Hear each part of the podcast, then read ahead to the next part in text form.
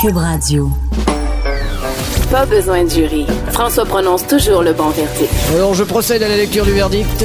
De 10 à 11. J'appelle mon avocat. Cube Radio. Bonjour, vous êtes à l'écoute de J'appelle mon avocat. J'espère que vous avez un bon café chaud avec vous. Ça va être une grosse émission. On commence, euh, on reçoit José Lavigueur. Euh, on va parler euh, des entraîneurs dans le domaine du sport. Déjà encore cette semaine, il y a de l'actualité. il, y en a qui profitent de ce, métier-là, si on peut dire. Par la suite, avec notre chroniqueur, maître Jean-Paul Boilly, toute cette, histoire là, avec euh, Judy euh, Wilson-Raybould euh, donc et Justin Trudeau, SNC Lavalin, on, fait la lumière là-dessus, un peu le secret professionnel. Qu'est-ce qui se passe que Justin Trudeau est dans le trouble? Ensuite de ça, on, a Luc La Liberté, une autre gros, grosse histoire de cette semaine. Michael Cohen qui, qui vide son sac en lien avec Donald Trump. Donc, Luc La Liberté nous explique comment ça fonctionne et est-ce que Donald Trump est dans le trouble? Finalement, tout le monde est dans le trouble. Et on commence avec une émission que je chéris, que j'adore et qui, qui est ce soir, euh, La Voix.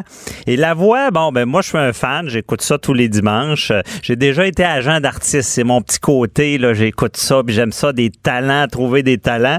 Mais dans mon petit côté judiciaire, en étant agent d'artiste et avocat à l'occasion d'artiste, ça me rappelle toujours que des contrats liés à ça, il y a des carrières, il y a beaucoup d'attentes. Et euh, j'étais intrigué euh, de, de, savoir un peu comment ça se passe dans les coulisses avec ces artistes-là. Et on reçoit Anouk Meunier, que vous connaissez tous, euh, qui est à la voix et qui va nous expliquer un peu ça. Bonjour, Annick.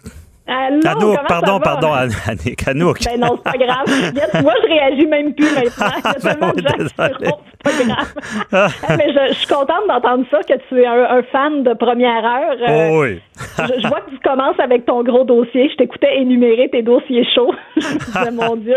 Ben, les, les artistes, c'est important, pareil, la carrière. C'est tout un, domaine qui, qui, il y a beaucoup de juridique même là-dedans, on oublie ça. Mais justement, eux, comment, comme, qu'est-ce que tu vois, toi? C'est quoi leur attente euh, quand ils passent à la voix? C'est, on, va à la voix, puis la carrière est démarrée, puis ça finit là? Ou?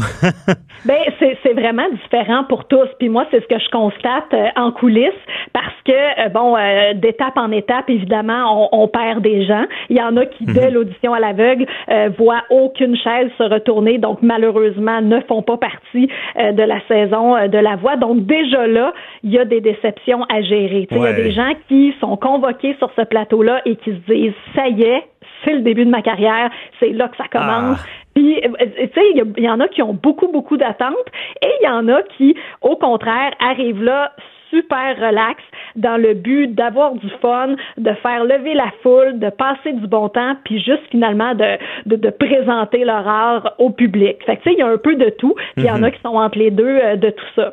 Mais tu sais, ce qu'il faut comprendre, c'est qu'à la voix, oui, en bout de ligne, il y a qu'un seul ou une seule gagnante, il y a un prix de 50 000 puis il y a un contrat de disque, bien sûr. Alors ça, c'est le prix en bout de ligne de tout ça. Mais on sait très bien qu'avec les saisons passées, il y a d'autres artistes qui se sont démarqués et qui se sont taillés une sérieuse place là, dans le milieu. Tu sais, on pense à Charlotte Cardin, ben on pense à Mathieu Olubowski. Euh, tu sais, c'est des gens qui vraiment ont fait un bon bout de chemin et euh, dont on entend beaucoup, beaucoup parler. Ben c'est ça, puis c'est une visibilité incroyable. Ben, D'ailleurs, j'ai déjà euh, quelqu'un m'avait demandé de vérifier un contrat de la voix euh, en France. Et là, je lui avais ah, dit, euh, on négociera pas grand-chose, signe, parce que c'est tellement de belles opportunités. Mais hmm. il y a beaucoup de visibilité, mais je comprends bien, il faut jouer le jeu par après, parce qu'il y en a beaucoup qui passent à la voix puis on n'entend plus parler. Il, y a un jeu par après. là. C'est ça. C'est sûr que c'est un super tremplin parce que, mon Dieu, il y a deux millions de personnes qui vont devoir aller faire ta prestation euh, dans un, créneau qui te mhm. ressemble avec la chanson de ton choix. Tu sais, aux auditions à l'aveugle, c'est, c'est, vraiment une chanson avec laquelle tu es confortable. Alors, tu arrives et tu te présentes tel que tu es, euh, tel, tel artiste finalement mhm. euh, que tu es. Mais c'est sûr qu'après ça, une fois que tu sors de cette compétition-là, ben le travail continue. Et c'est ça la, petite nuance à faire. Il y a des gens qui pensent que justement que, que, c'est magique et que ça va te propulser au plus haut sommet. Oui, oui, ça peut arriver, mais dans certains cas, euh, ben dans la plupart des cas, je dois dire, tu sors et tu dois mettre les bouchées doubles et continuer ce que tu as amorcé. C'est sûr que là, ce que tu es allé chercher à la voix, c'est un premier contact avec le public.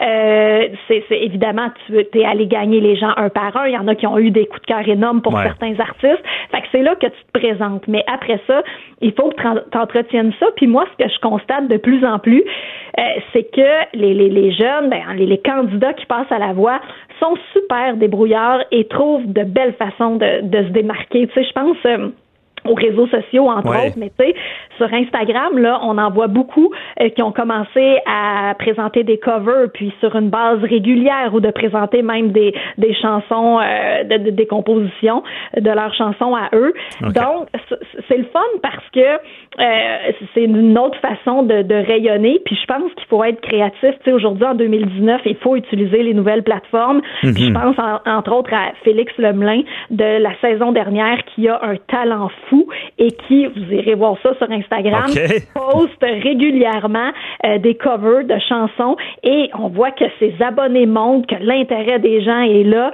Euh, tu sais, il est franchement talentueux. Il est stratégique.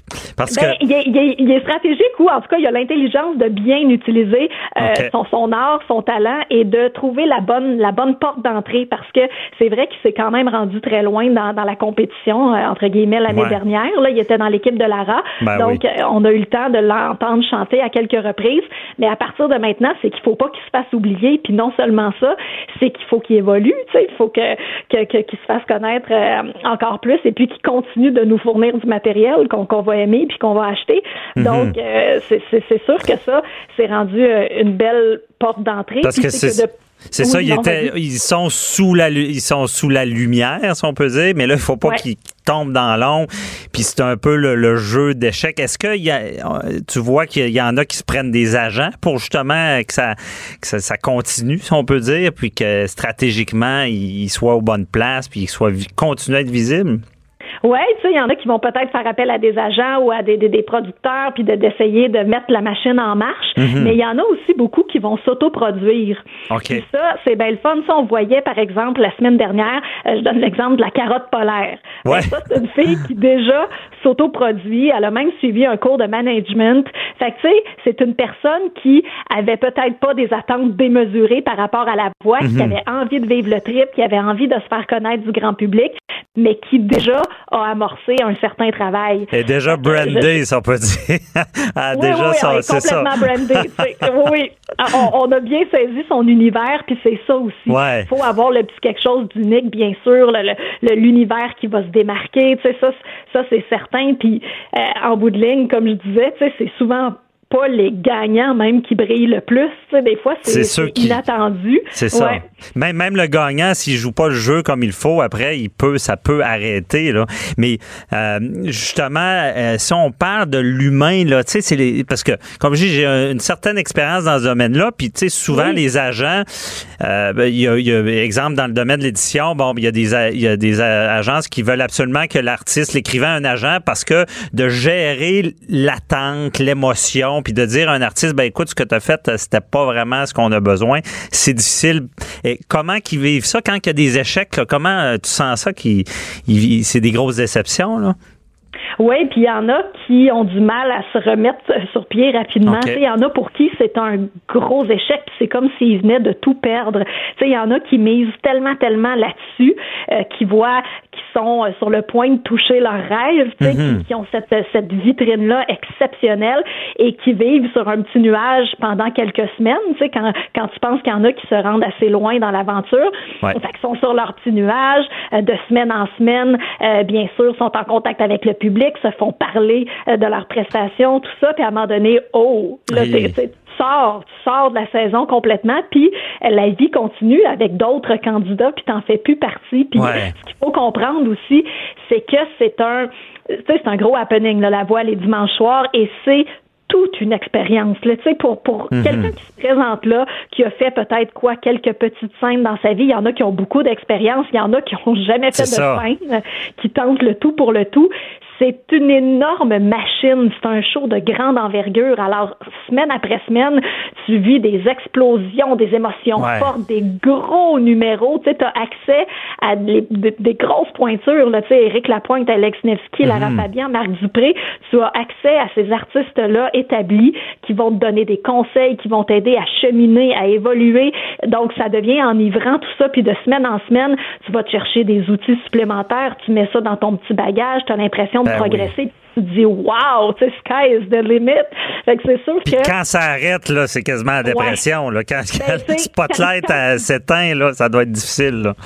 Ben oui, parce que tu perds un petit euh, une, une, adrénaline euh, que, que, tu as entretenu comme ça au fil des semaines. Donc c'est sûr que ça peut être décevant, mais faut pas le voir comme ça. Il faut vraiment le voir comme une chance inouïe. C'est ça, jamais lâcher. Là. Euh, c'est ce qui d'avoir eu l'opportunité de, de, de, continuer comme ça à présenter différentes chansons, à découvrir différents styles aussi, à, à te découvrir comme artiste aussi dans un contexte comme la voix. Mm-hmm. Puis après ça, euh, tu sais, il y en a aussi on, parle de ça, mais il faut pas oublier qu'il y en a qui peut-être que finalement se disent moi la, la, grosse machine puis les trucs d'ampleur puis de grande envergure c'est peut-être pas mon bag finalement peut-être que il y en a qui euh, réalisent des choses ouais c'est ça qui sont des artistes plus underground ou mhm. qui vont, vont trouver une autre façon finalement de, de, se démarquer. Ah, c'est vraiment intéressant. Puis en terminant rapidement, l'animatrice en arrière, il faut, on, est, tu vis ça avec eux là. Je ne sais pas si tu as des phrases préfaites à un moment donné. Comment tu peux réussir à quelqu'un qui a un échec ou une victoire, il faut que tu les guides un peu dans tout ça là. Moi, là, j'ai jamais de phrase préfète. Fait que ça, c'est sûr que non. Non, mais tu sais, c'est parce que moi, je suis une fille d'instinct, je suis ah une fille d'émotion. Fait que déjà, je suis quelqu'un qui se laisse complètement euh, euh, prendre dans, dans, dans, dans cette saison-là, mhm. dans cette aventure-là de la voix, parce que j'aime profondément euh, la musique, j'aime profondément ce que je vois. Tu sais, moi, à, chaque fois, je me dis, wow, je suis donc bien chanceuse d'être aux premières loges, d'apprendre à connaître ces artistes-là, premièrement, parce qu'on peut se dire que le bassin de, de, talent est, est immense. Là, au Québec, on est à la ah septième saison de la voix. C'est impressionnant le talent qu'il y a là. là J'en reviens pas à chaque fois. C'est super impressionnant. Donc, non, il n'y a pas. Euh, tu sais, je me laisse vraiment guider par mon instinct, puis d'autant plus que euh, je suis celle qui a le temps de bâtir ces connexions-là, puis ces liens-là avec les candidats, avec les familles aussi, parce ben que je passe beaucoup de temps avec eux. C'est pour ça que c'est toi qu'on voulait en entrevue. on sait que t'es proche. Non, mais parce que j'apprends à les connaître, j'apprends à connaître leurs objectifs aussi. Je vois où est-ce qu'ils veulent aller, je vois leur intention, je vois l'effort, le travail, la passion qu'ils mettent à chaque fois. Fait que moi, je m'attache, je leur mhm. souhaite le meilleur, puis je suis la première à être déçue quand il y en a un qui J'imagine. Tu vis ça avec eux, là. Tu sais, c'est. en tout cas, c'était vraiment intéressant de voir un peu les coulisses, justement, puis euh, toute, leur carrière, puis leurs attentes. Merci beaucoup, Anouk, puis euh, on écoute la voix ce soir sans faute. Absolument, à 19h, puis j'en profite aussi euh, pour dire, parce que vous êtes les pros de la radio numérique, puis on travaille aussi, nous, avec l'équipe de Cube Radio oh. pour les balados, la voix à l'aveugle. Alors, c'est une belle façon pour ah, les gens de, découvrir Ouais, un autre côté de la voix, des inédits, des exclusivités, puis c'est un ton qui est beaucoup plus en proximité. Fait que ah. c'est le fun d'aller écouter ça. La ah, voix ben. en tout cas, vous faites Ah, parfait. Bon, on invite nos auditeurs à aller écouter ça. Donc, merci beaucoup, puis bonne journée. Merci, bye bye. bonne journée. Bye. Animateur et avocat, François-David Vernier. J'appelle mon avocat. Cube Radio. Autrement dit. Le domaine du sport, un domaine, bon, c'est très présent dans notre vie, là, que, euh, que ce soit bon euh, le sport des, des, des, jeunes, le hockey, euh, le, le, le ballet, euh, l'entraînement physique, parce que de nos jours, je pense que quelqu'un qui, qui, on connaît un peu les bienfaits de l'entraînement, mais c'est tout un monde, hein, c'est tout un monde. On a vu dans l'actualité des, des gens, des entraîneurs dans différents domaines abuser de cette confiance-là, allant justement, on parle de Bertrand Charret qui, qui a été reconnu coupable d'agression. Encore cette semaine, dans l'actualité, il y avait euh, un entraîneur de hockey qui, qui est accusé d'attouchement. Puis, tu sais, c'est c'est un domaine où est-ce que, que ce soit des jeunes, des plus vieux, on, on se remet à des gens à qui on a confiance. Et je voulais discuter de ça, en connaître un peu plus, savoir sa perception, parce qu'au Québec, bon, on a une sommité, si on peut dire, du sport, José Lavigueur, donc qui, que tout le monde connaît. on la voit fréquemment à Salut Bonjour. Elle a une plateforme dont on parlera tout à l'heure, Mazone Fit. Donc, elle va nous expliquer un peu sa, sa vision de tout ça. Bonjour, José. Bonjour François David, contente de, te parler. bon ben, dimanche. Bon dimanche à toi aussi, merci d'être là.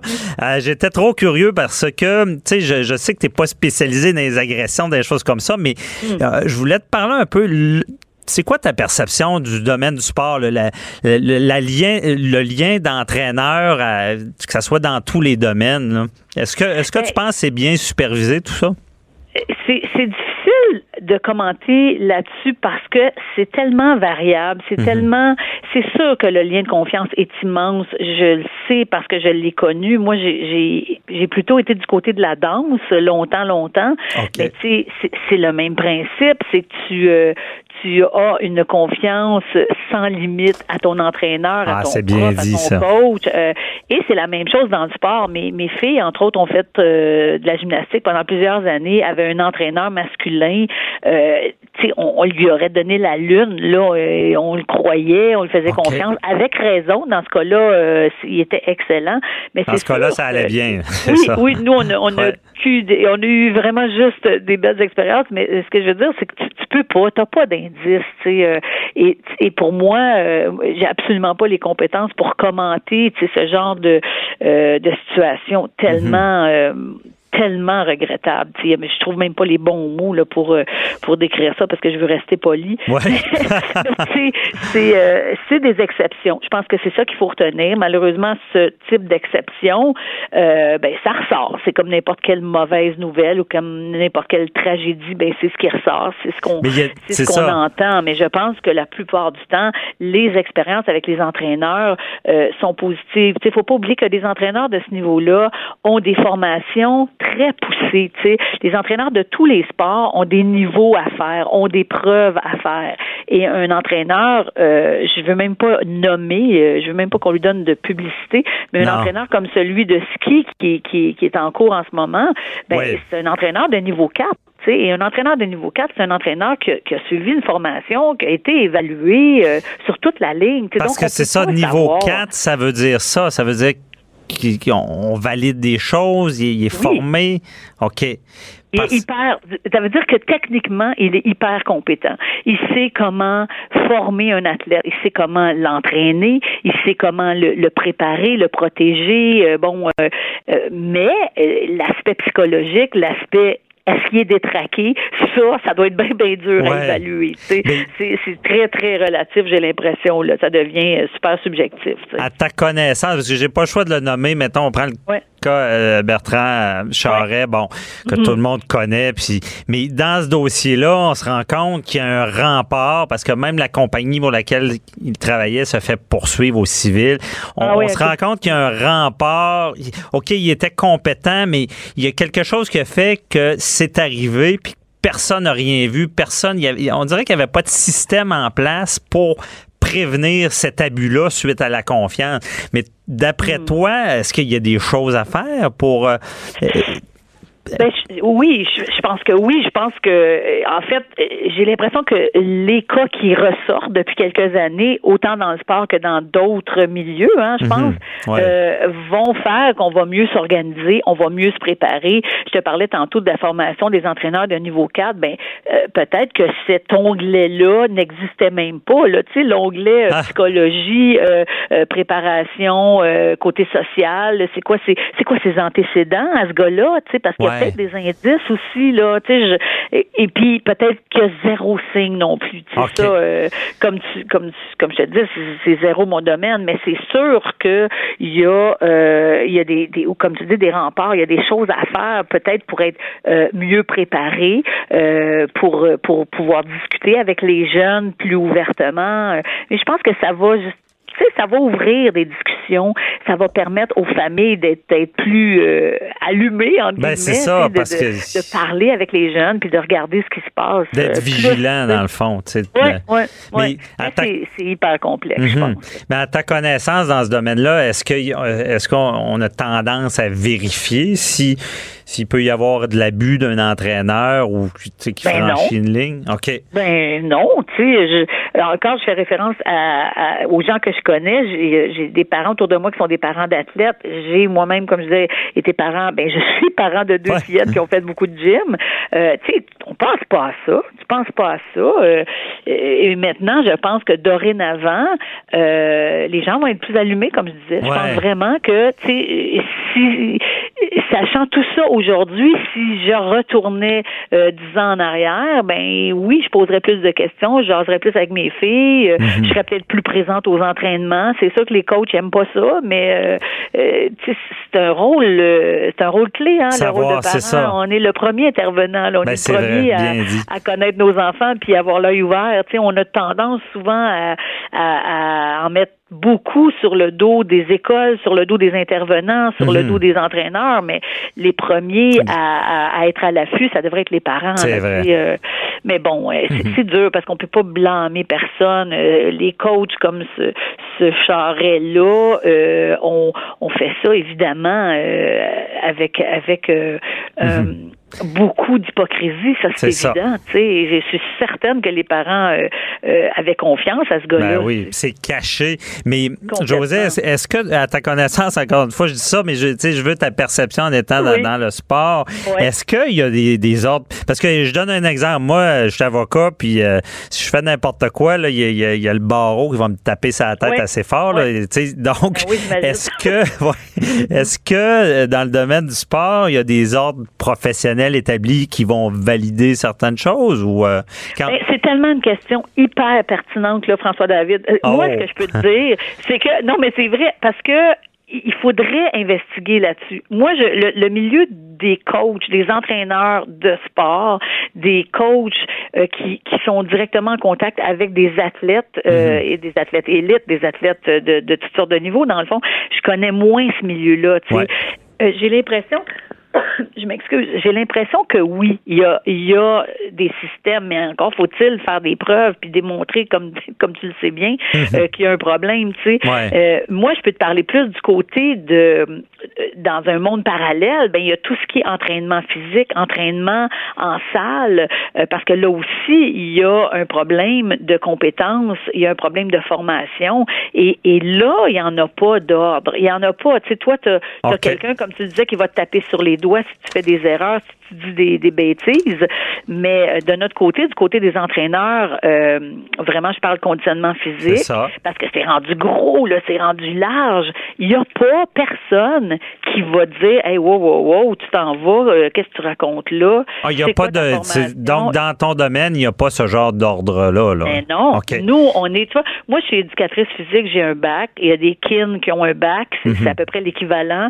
Euh, la différence, c'est que l'éducateur physique a des, des crédits pour enseigner à l'école. Ce que les kin n'ont pas. Les kin ont d'autres crédits. C'est légèrement différent, mais mais il n'y a pas d'ordre. Ce qu'il y a, c'est dans les écoles où on va travailler comme éducateur physique, ben c'est sûr qu'il va y avoir une supervision. Euh, si tu es kin et tu travailles dans un centre de conditionnement physique, la supervision, ça va être la direction du centre de conditionnement physique. Mais il n'y a, pas, pas hein. d'ordre. Et c'est ça le problème. C'est un peu le même problème que les ostéopathes, par exemple. Ouais. Ça, ça va changer dans les prochaines années. Il faut que ça change. C'est essentiel. Mais dans le dans ton domaine, il y, a- il y a beaucoup de. euh, il peut. Quelqu'un peut s'improviser, là. Dire, moi, je suis Ben, entraîneur. Tout puis- à fait. Tout à fait. Parce que tu peux aller sur Instagram, tu peux suivre un compte Instagram. Le gars, la fille peut avoir des, des centaines de milliers de followers. Hum. Euh, et et, et- et puis c'est vrai, là. Et euh, placer à chaque jour euh, un entraînement, un programme d'entraînement, et les gens vont le faire. Il y en a qui sont corrects. Il y en a qui ont la formation puis qu'on voit qu'ils ont, les compétences, tu sais. Mhm. Mais il y en a qui sortent des choses épouvantables, des trucs complètement démodés. Que ça soit démodé, c'est pas grave. Démodé, c'est ça, ça peut être dangereux. C'est ça, je me pose. Voilà, c'est ça mon point. C'est que c'est démodé, c'est une chose, mais si c'est dangereux, et c'est pour ça qu'on le fait plus aujourd'hui, ça c'est plus sérieux, tu sais. Mais ça, il y en a beaucoup. Euh, c'est souvent une question de look, c'est souvent une question de, ben c'est ça, de followers. Tu sais, plus j'ai de followers, plus je suis crédible. Non, ça devrait pas être ça. Et tu sais, euh, en, entraînement, ben c'est sûr que la fédération des kinésiologues qui est extraordinaire, qui fait un super travail, mais c'est une fédération. Ça, ça veut dire que les membres ont payé pour être, pour faire partie de cette fédération-là. Alors, c'est pas tous les kin qui vont avoir les moyens probablement de euh, mhm. de faire partie de la fédération, donc n'auront pas cette protection-là ou cet appui-là. Ça prend un ordre, ça prend une, une association euh, qui va vraiment être là pour protéger le public. C'est ça, ben, c'est ça protéger le public. Mais ben en, tout cas, c'était très pertinent ta vision. Puis je pense que qu'est-ce qu'on retient, que ce soit dans ton domaine, l'entraînement, que ce soit dans les autres sports, je pense qu'il y, y, y, a du travail à faire parce que euh, on a vu que bon, que ce soit les agressions ou les charlatans, ben, des fois les, les, les remparts, on peut dire, ne sont pas toujours là. Donc, euh, on, retient ça de tout ça. Ça prend des, des, autres professionnels. on va régler hein, bien des affaires. c'est des gros, gros dossiers. Ben mais moi, je trouve ça intelligent que tu soulèves la question. C'est des points super importants. Ah, c'est bon. Et, en tout cas, merci beaucoup, euh, José. Puis, euh, je te souhaite un bon dimanche. Merci beaucoup à toi. Au plaisir. Au plaisir. Bye bye. Pas besoin de jury. François prononce toujours le bon verdict. Alors, je procède à la lecture du verdict. De 10 à 11. J'appelle mon avocat. Cube Radio. Judy Wilson Rabel, est-ce que ça vous dit quelque chose? Comme nom? Est-ce que vous rappelez cette semaine de ce nom-là? Et euh, on, on, jumelle ça à Justin Trudeau. Est-ce que Justin Trudeau est dans le trouble? Euh, on, a assisté à tout qu'un témoignage là, de Judy. Euh, moi, je chantais qu'il il y avait un sac à vider. Là. On fait le lien avec l'avocat de Trump. Il y avait des choses à dire. C'était pas des choses très, euh, très, très intéressantes pour Justin Trudeau. Et moi, je veux faire la lumière à, la manière de J'appelle mon avocat avec notre chroniqueur euh, favori, euh, Jean-Paul Boilly. Bonjour, Maître Boilly. Salut, Maître Bernier. Ben oui, il y a eu, qui euh, se passe? plusieurs déclarations. Puis, ben là, qu'est-ce qui se passe? Écoutez, euh, c'est un petit vaudeville. On assiste à. Moi, je trouve ça un peu ridicule, mais c'est amusant pour les journalistes. Ça fait jaser, ça fait du papier écrire. Écoutez, la déclaration, vous l'avez vu hier, elle euh, pas hier, mais cette semaine, elle a témoigné pendant trois heures et demie. Et c'est une madame, j'ai rencontré à quelques raisons. C'est pas une, pas une cave. C'est une madame qui est très mm-hmm. articulée et c'est une femme qui est arrivée là très préparée avec ses papiers, etc. Maintenant, on vit dans un monde, faut comprendre, on vit dans un monde politique et juridique. Euh, bon, là, on l'a relevé son secret professionnel cette semaine et on a même, lui a même permis de donner quelques euh, interventions qu'elle a fait au, niveau du Conseil des ministres. Mais il faut comprendre que les politiciens... Mais, mais Boilly, relevé de son secret, on, peut, on peut le dire pour nos auditeurs au départ, c'est qu'à quelque part, elle, c'est comme l'avocate du gouvernement. Il y a un secret professionnel. Là. Ben oui, parce qu'elle se trouve être l'avocate, si on veut, mais son patron, c'est le premier ministre, c'est Justin Trudeau. Alors, dites-moi, moi, un employé en quelque part qui se fait dire par son patron, euh, pourrais-tu regarder ci, pourrais-tu faire ça, euh, ça arrive fréquemment. Alors, c'est une entreprise, le gouvernement du Canada, et passez-moi l'expression, SNC-Lavalin, si demain matin, il ferme parce qu'il y aurait eu de la corruption, je veux pas dire qu'il y en a eu, parce que les procès n'ont pas eu lieu, mais s'il y en avait eu, etc., c'est un peu comme dire, ben, si un sous-ministre ou un haut fonctionnaire du ministère des Transports qui se fait prendre à avoir fait quelque chose d'illégal, bon, on va fermer les routes, on va fermer le ministère des Transports, puis tant qu'à y être, on va fermer le gouvernement. Alors, c'est parce ah, que un bon exemple il y, a une, il y, a une, limite là à ça. Là. Puis il y a une question aussi de perception là-dedans et d'impression. Parce que ce que Mme Wilson Rayball a dit, et puis ce qui semble être vrai, parce que euh, Gerald Butts va probablement témoigner, c'est ce qu'on a su cette semaine, là. Euh, et puis il y a des gens qui sont venus dire. Mais Gerald Butts, euh, c'était le bras droit de, de Trudeau, ça ou? Exact. C'était un ami personnel et c'était comme son conseiller principal. Et effectivement, euh, on sait que Mathieu Bouchard euh, serait aussi qui est un conseiller pour le Québec. Euh, ce sont des gens qui conseillent le premier ministre et qui, effectivement, parlent au ministre. Parce que le Conseil des ministres, c'est pas en vase clos. Ces gens-là se parlent. Et, lorsqu'on dit, moi, ça me fait bien rire, lorsqu'on dit que là, bon, c'est épouvantable, il faut que la GRC fasse une enquête, etc. Écoutez, ces gens-là se parlent et, le, code qui prévoit le code criminel, c'est que tu peux pas tu peux pas entraver le travail du procureur général. Mais entraver, ça veut dire, si tu veux le corrompre, mais convaincre le procureur général, c'est pas corrompre, ça. Parce que convaincre quelqu'un, les tribunaux, les juges, tant qu'à ça, sont corrompus tous les jours. Pourquoi? Parce qu'il y a des avocats qui essayent de les convaincre. Alors, c'est On peut s'ostiner, dans le fond. On peut ne pas ben être d'accord. Ben voyons donc. Dans un conseil des ministres, il y a des gens, des fois, qui vont être d'accord. Puis vous savez, être ministre en politique, c'est un, sport. Hein? Ouais. Euh, tu vas pas en politique si t'as pas peur, si t'as peur de la pression, parce que tu vas en avoir de la pression. Que ce mhm. soit justice, n'importe quel ministère, lorsqu'un ministre a un budget à respecter, lorsqu'un ministre, il faut qu'il dise non parce qu'il y a des demandes qui sont légitimes, mais il n'y a pas les budgets, ou il y a pas, il y a des fonctionnaires qui sont pas d'accord, ou il y a des, des, des sous-ministres qui vont dire, ben c'est pas nos priorités, etc. Il y a, un paquet d'éléments. Et, et, si tu veux pas te faire plaquer dans la vie, ben joue pas au football. Si tu veux pas avoir de la pression, ben fais pas de politique. Ben, c'est ça. Il s'est passé. Ben, ben, voyons donc. Alors. Mais Boilis, on peut dire sur cet aspect-là, on convient qu'ils peuvent s'ostiner, ils peuvent ne pas être d'accord, puis bon, ben, il semble pas y avoir de ligne franchie dans cet aspect-là. Mais le fait qu'elle perde sa job par la suite, qu'elle ne soit plus euh, ministre de la Justice, ben est-ce que c'est correct? Ben, ça, on pourrait encore là avoir l'impression qu'elle s'est fait tasser, mais regardez ce que le premier ministre a dit.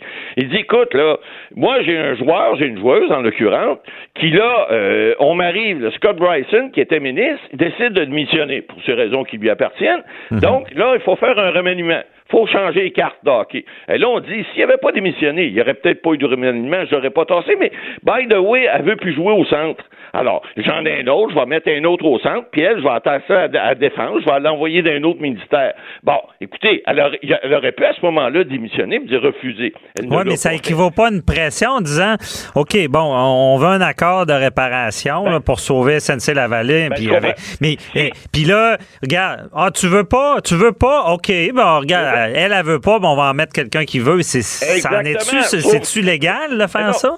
Ben non, mais tu auriez raison si tout ça avait été fait avant, mais la décision, elle l'avait déjà prise depuis le mois de septembre euh, l'an passé. Alors, c'est pas parce qu'on dit à quelqu'un tu veux pas le faire qu'on va te tasser. Elle avait déjà décidé ça. Alors, c'est pas une décision pour dire on va prendre une décision après. Elle l'avait déjà pris sa décision. Alors, on n'a pas fait, on n'a pas tenté de faire changer sa décision en la, changeant de ministère. Elle avait déjà dit non. Alors, si ça avait été l'inverse, là, on pourrait peut-être avoir cette impression-là, mais c'est pas le cas. OK. si jamais il y avait une preuve qui ressort, qu'on lui a dit, bon, tu changes ta décision, sinon je te. On, on tasse. Ah, ben là, là, ça pourrait être une pression indue, et peut-être même, je ne dis pas que ça pourrait être considéré comme tel sous le code criminel, mais est-ce que là, à ce moment-là, ça ne deviendrait pas à l'encontre des dispositions, je pense que c'est 139, là, qui dit euh, vous, euh, vous devez euh, faire attention pour ne pas faire de, de, de, de, l'obstruction à une décision du procureur général du Canada? OK, parce que rappelons-le à nos auditeurs, Matt Boily, c'est qu'à deux chapeaux, là, est ministre de la Justice. Et au Canada, on sait que la ministre de la Justice, c'est la procureure générale. C'est ça?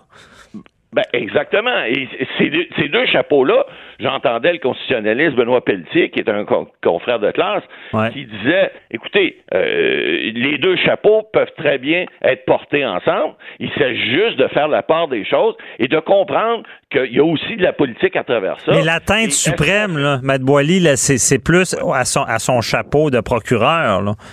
Ben tout à fait, parce que c'est là qu'elle devient conseiller, si on veut, euh, du, gouvernement, en fait, du premier ministre. Et puis à ce moment-là, ben, son secret professionnel, à titre d'avocate, à ce moment-là, s'applique. Mais est-ce que c'est faire obstruction au cours de la justice euh, de dire à quelqu'un Écoute, je pense que tu devrais utiliser une autre loi qui a été votée par le Parlement du Canada il y a un an pour dire euh, on peut faire autrement et on peut sauver des emplois, on peut donner des coups de bâton aux méchants qui ont fait les choses, donner Mhm. des amendes, faire en sorte d'éviter un procès. Ça coûte de l'argent aux contribuables, c'est un procès. Puis ces procès-là, ça dure des années. Ça coûte des millions aux contribuables. Ouais. Alors, au lieu de faire ça, on dit non, puis on faire perdre des jobs, parce que là, on en a parlé la semaine dernière à l'émission. Euh, on, on parle pas de toutes les, les, les, conséquences ça a pour les employés, les employés à retraite présentement. Puis c'est pas juste les employés au Québec. SNC Lavalin, c'est- il y a plus d'employés au reste du Canada qu'au au Québec. Bon, alors, et tout ça, ça doit être pris en considération. Alors, est-ce que c'est faire obstruction au cours de la justice de dire à un ministre, écoute, ça se peut-tu que tu n'as pas peut-être pas pris la bonne décision ou tu vas peut-être pas la prendre la bonne? Un peu comme une cour d'appel va faire lorsqu'elle revise une décision d'un juge d'une cour inférieure. Elle dit pas au juge, hey, t'es un pas bon, t'es un pourri, puis t'es corrompu. Ah, c'est ça. Non, non. Elle dit, ça se peut que tu te sois trompé. Nous trois ou nous neuf, lorsqu'on parle de la Cour suprême du Canada, on décide que c'est peut-être pas correct ce que vous avez décidé. Mais c'est de la politique. Ouais. Ben, Mais- c'est de la politique, oui, mais c'est comprendre, faire comprendre aux gens que là, faut arrêter. C'est pas une annonce de fa- famille de prix, puis Ouais. ah ah, je t'ai eu, je t'ai pogné, puis voici, tu pourras plus rien faire dorénavant parce Ouais. que t'es procureur général du Canada, puis tu, tu vis en clos, puis toutes tes décisions, tu vas les prendre tout seul dans ton petit coin en pinetance à genoux. Puis pas viens pas marche. m'ostiner parce que là, hey, tu, vas, tu vas atteindre tout mon, mon pouvoir de procureur général. Il nous reste à peu près trois minutes. Il y a deux choses. Un, elle, elle, elle, me semble qu'elle arrive là avec une attitude de, peut-être vengeresse, je sais pas. Là. Je, je comprends pas. Souvent dans la vie, je regarde un peu l'intérêt de quelqu'un quand il, il fait quelque chose. Là, j'ai l'impression qu'elle était pas contente. là. Ben, écoutez, c'est des gens, ma- Madame euh, Wilson euh, c'est quelqu'un qui, je veux, nouvelle en politique, pas nouvelle, mais c'est quelqu'un qui a ses idées propres. C'est quelqu'un qui, euh, un fort, euh, euh, c'est un personnage quand même là, qui, qui euh, a une forte personnalité.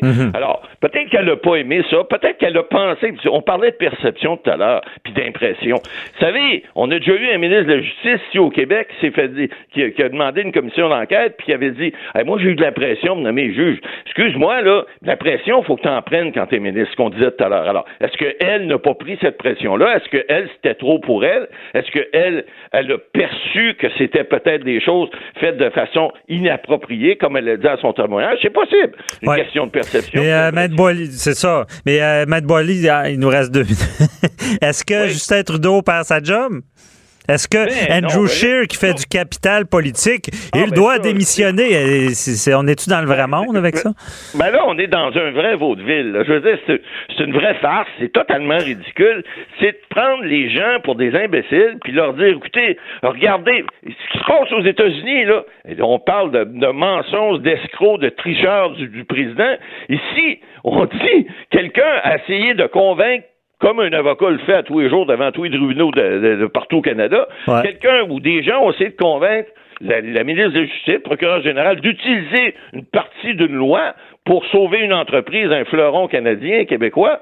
Puis là, on vient dire, hey, faudrait qu'il démissionne, faudrait que le premier ministre s'en aille chez lui. Eh ben, arrêtons, là. Je pense qu'il faut que le ridicule arrête de, de- de mener Ben, ce dossier-là. On oublie l'humain là-dedans. là. Il y a des, des- il y a Ben, des familles, il y a des enjeux, il y a des retraités. on, on essaye, moi en tout cas, quand j'ai vu ça, cette déclaration-là, je me suis dit, bon, il a perdu une belle occasion de fermer sa boîte. Ah. Parce que ça y enlève toute sa crédibilité. Ben, en c'est ça. On, l'a vu euh, venir. son- disons que c'était- c'est l'évidence même que c'était une opportunité politique. là.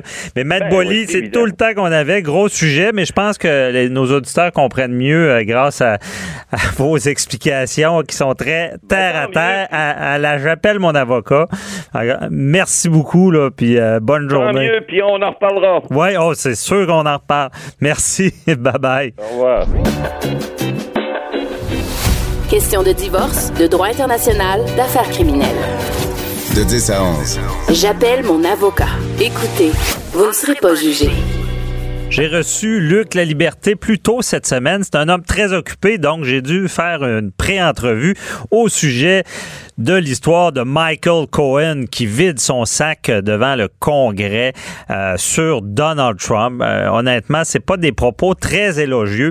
Donc, on écoute l'entrevue. Bon, cette semaine, vous avez vu, bon, Michael Cohen qui vide son sac euh, devant le Congrès euh, sur euh, Donald Trump. Et on s'entend que euh, ce qui se passe là-bas, je veux dire, ce qu'il dit, c'est pas très reluisant.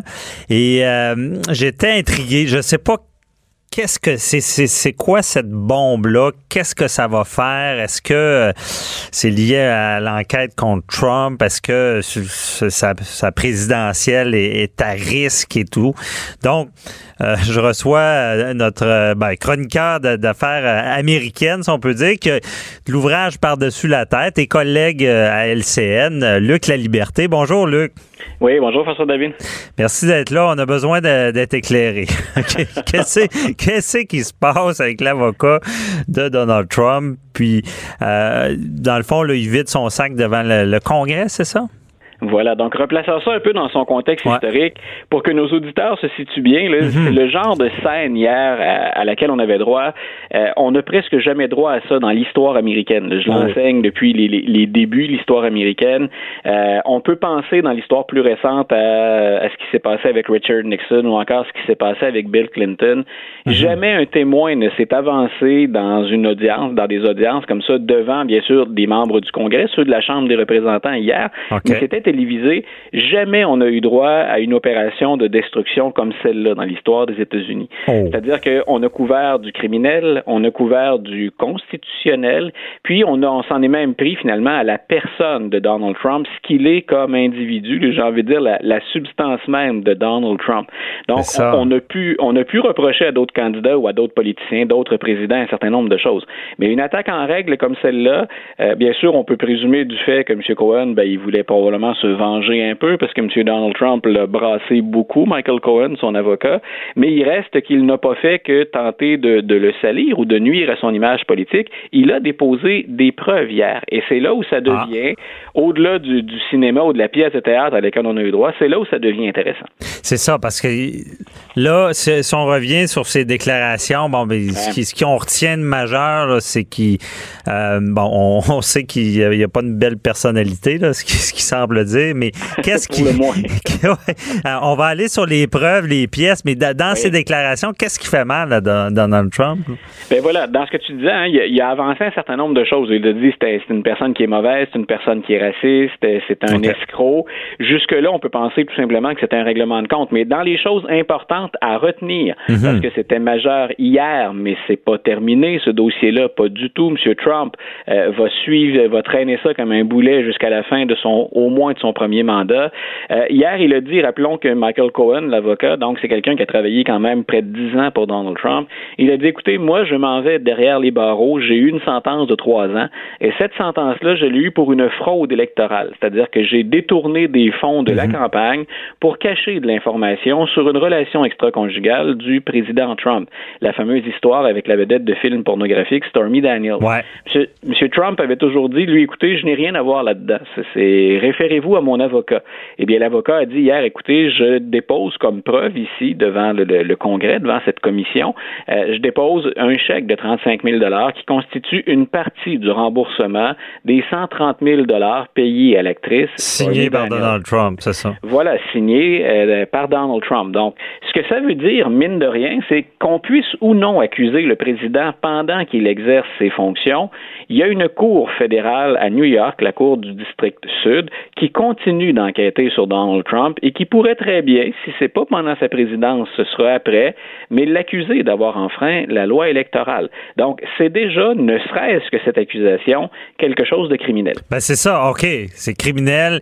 Et là, cet avocat-là dépose une preuve d'un acte criminel parce qu'il a enfreint la loi électorale. Bon. Voilà. et, ça, et ça, ce n'était qu'un des, des, dossiers. Par exemple, autre information hier qui est, qui est très grave pour le président américain, puis une accusation pour laquelle les politiciens ne devraient pas, qu'ils soient démocrates ou républicains, demeurer insensibles, c'est le président en campagne électorale et même après l'élection, au moment où les Américains l'ont choisi, il va devenir président des États-Unis, le président a continué, et j'étais dans ce dossier-là, mm M. Cohen, a continué à négocier pour la construction d'une tour Trump à Moscou. Donc, M. Trump a toujours dit non, non, non, on a parlé de ce dossier-là, ça n'a pas débouché, mais c'était bien avant que je me lance en politique. Michael Cohen vient dire non, ça s'est fait après, et ça s'est même fait alors qu'il est président élu des États-Unis. Euh, le président des États-Unis ne peut pas faire ça. Il y a clairement conflit d'intérêts. Les services de renseignement américains ont bel et bien dit il y a eu de l'ingérence russe. Et rappelons que pendant tout ce temps-là, ben, il y a le fameux procureur indépendant, Ben, Mueller. qui travaille justement sur l'ingérence de la Russie et une possible collusion. Donc, ce que, ce que dit Michael Cohen hier dans ce dossier-là, c'est très grave. Mhm, ben c'est grave, mais je comprends mal. OK, une fois qu'il a fait ces déclarations-là, c'est public, il y a un bon show, là, on s'entend. Ah, tout Et, à fait. euh, on, et là- on est loin un bon spectacle. Ben c'est ça. Puis là, je vois deux éléments majeurs de- d'actes Oui. criminels. Bon, un en lien avec l'ingérence de- sur la, la campagne et l'autre sur le, le Russian Gate, l'affaire russe. Bon. Et pourquoi il fait ça là, devant le comité? Qu'est-ce qu'on va, on va faire avec son témoignage? Est-ce que là, la suite s'en vient et on va tenter de l'accuser ou? Il y a des choses sur lesquelles la Chambre des représentants, puis rappelons qu'elle est à majorité démocrate, c'est important ce qui s'est passé euh, en 2018. On a eu des élections de mi-mandat, et alors qu'auparavant, la Chambre des représentants était à majorité républicaine, cette Chambre républicaine avait dit, nous, on voit pas de matière à enquêter sur le président, on le fera pas. Bien sûr, les démocrates prennent le pouvoir, et là, eux, on dit non, il y a, il y a plus que de, de la fumée, on pense même qu'on sait où se trouve le feu, et nous, on va ouvrir des enquêtes. Donc, on enquête parallèlement à ce que fait euh, M. Mueller, on enquête sur un certain nombre de choses concernant le président Trump, pas concernant la dernière électorale, mais con- la dernière campagne électorale, pardon, mais concernant aussi ses finances personnelles. Alors, toutes les, toutes les informations que peut fournir Michael Cohen parce qu'il peut parler de la Russie, euh, il peut parler, des- il a parlé de la fondation Trump hier, il a même parlé des études, de ses- des études du président. Il a dit écoutez, le président m'a déjà demandé de menacer les directions d'école ou de collège où il a étudié euh, pour ne pas qu'on divulgue ses notes. Donc c'est quand même très grave ce qu'il vient de faire là. Ah ouais. Dans les in- dans les informations très lourdes de sens. Puis là, peut-être que nos auditeurs vont reconnaître des noms aussi. M. Cohen hier, il a dit écoutez, euh, moi j'étais là quand Roger Stone, Roger Stone vient d'être arrêté par le procureur Mueller. On va lui faire un procès. On a dit écoutez, j'étais là quand Roger Stone a dit qu'il coopérait avec Julian Assange et WikiLeaks pour laisser couler de l'information supposément compromettante au sujet des fameux courriels d'Hillary Clinton. M. Trump, norm- Monsieur Trump, normalement, quand il apprend une information comme celle-là, ça devrait être une lumière rouge. Ça devrait être, écoutez, on, on, on- avertit ou on avise le FBI, et M. Trump se serait tout simplement réjoui qu'on dispose d'informations de saleté, finalement, ou d'informations nuisibles pour la campagne Clinton. Donc, euh, on a déjà, là, juste dans ce que j'ai, euh, dans ce Ben qu'on donné comme information en cinq minutes, on a déjà trois accusations très graves. Et la suite, parce que tu demandais, c'était, c'était l'objet de ta question. C'est ça. Euh, Qu'est-ce qui va se passer? Qu'est-ce qui va arriver? Il est encore président dans trois mois? Voilà, il y a deux choses. Il y a, il y a- il y a deux temps. Ben d'abord, il y a une- les retombées politiques, c'est pour son image. Est-ce que ça va lui nuire ou pas? Ça, on verra. Les Mhm. Verra. sondages vont le, vont, le, vont le révéler, mais en même temps, ses partisans l'acceptent comme il est, M. Trump. Donc, on Ouais. peut penser que c'est pas là. Il va sûrement survivre, ouais. Voilà. Sinon, il y a deux autres volets. Il y a un volet constitutionnel. Les démocrates savent qu'ils sont majoritaires à la Chambre et ils ont tout ce qu'il faut présentement. S'ils le voulaient, ils pourraient entamer une procédure de destitution.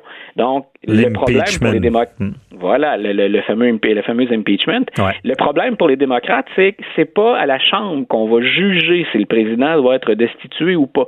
On a assez de membres, on a une majorité, ça Au prend Sénat, 50 ok. plus un du vote pour l'accuser. Mais ensuite, le dossier s'en va au Sénat. Et là, les au Sénat, les républicains sont majoritaires. Il, va, Et il les pourrait républicains, survivre ben, là aussi.